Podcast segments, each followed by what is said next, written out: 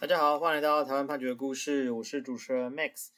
啊、就是即将到过年期间哦，这个可能很多人都会想要小赌怡情一下，所以今天要跟大家分享的呢，就是一个有关赌博罪的故事。呃，故事的主角有两位啊，一位是老刘，一位是阿勇。那根据检察官起诉的这个内容呢，是说。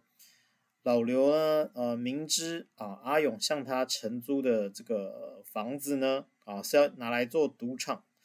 但是呢，却仍然啊基于就是协助的这个故意啊，把这个房子呢从一百零八年的十一月哦，叫交出租给阿勇，让阿勇来经营赌场。那阿勇呢是租到了这个房子之后，他就有请人啊去招揽赌客。啊，监视现场啊，然后也请人来担任这个发牌的荷官。从这个一百零八年十一月，然后到至十呃十一月一日，然后到十三日，呃，不定期的去进行聚会啊，然后提供这个骰子跟天九牌，让赌客以每注新台币一百元到一千元不等的赌金啊，去进行赌博。阿勇呢，哦，是在这个庄家输钱跟赢钱的时候，他会抽取赌桌上现金的百分之十，哦，或者是庄家所赢金钱的百分之三作为抽头金，然后就会跟呃，就是他们的共犯哈，就就一起来分润，啊，但是这个赌场呢，就是从十一月一号开张哈，到十三号的晚上就已经被抓了，没有开很久了。那就是警察呃不知道从哪里得知这件事情，然后呢就去搜索，并且当场查获了这些事情。那因为像赌博罪这种案件，其实你你被现场抓到你在赌博，其实你不太可能去抵赖啦。所以呢，这个被告呢，他们在审呃就是法院审判的时候啊，也都是承认的。哦，那承认完之后，哦，那法院当然就是说，那我们就依照你犯的这个。法条，我们来对你处刑。那今天主要涉及到的是刑法第两百六十八条啊。那呃，刑法两百六十八条的规定是说，意图营利、供给赌博场所或聚众赌博者啊，治处三年以下的有期徒刑，得并科九万元以下的罚金。好，那法院就说啦，这个两百六十八条，它这个供给赌博场所这个。这个构成要件，他是说，他的意思是说，呃，是要提供特定的处所哦，工人从事赌博，就是说你要有一个特定的场所让大家来赌博的。那聚众赌博哦，指的是召集不特定的多数人共同赌博。好，那所以只要呢你有这两个行为啊，并且从中来获取利润的话，那你就会构成犯罪。好，那呃。阿勇的行为，哈，阿勇就是就是跟人家租了房子，然后来开赌场的这个阿勇，他的行为呢很明确啦，就是构成刑法第两百六十八条，哦，意图盈利啊，供给这个赌博场所的罪啊，同时也会构成意图盈利啊，聚众赌博之罪，因为他一个是有有开这个赌场，然后对外营业，然后再来是他确实是有请他的呃同伙，然后去招揽。赌客，好，所以他就是会构成这个刑法第两百六十八条之罪。啊，但是老刘呢？哦，老刘就是房东啊，房东的部分哈，法院认为说他是基于呃帮助他人犯罪的意思，所以去呃他他所实行的行为呢，啊，并不是法条上所说的这个聚众赌博啊，或者是攻击这个赌博场所，或者是。因因此意图盈利哦，不是这样的行为，所以呢，呃，法官在这边是说他是帮助犯啊，哈，哦，那这个差别是在差别什么呢？就是差别在说你做的事情到底，呃，是不是法律规规定呃明确叫你说不能做的事情啊？你是帮助他人去做这个违法的事情，还是自己去做了这个违法的事情？大概差别是在这。好，那。检察官起诉的时候呢，其实是认为老刘的行为也是犯两百六十八条嘛，因为他其实可能也是有呃供给这个赌博场所，并且有意图盈利好，那检察官主要的几个证据是说，就是呃有一个赖群组哦，就是三九猫公会。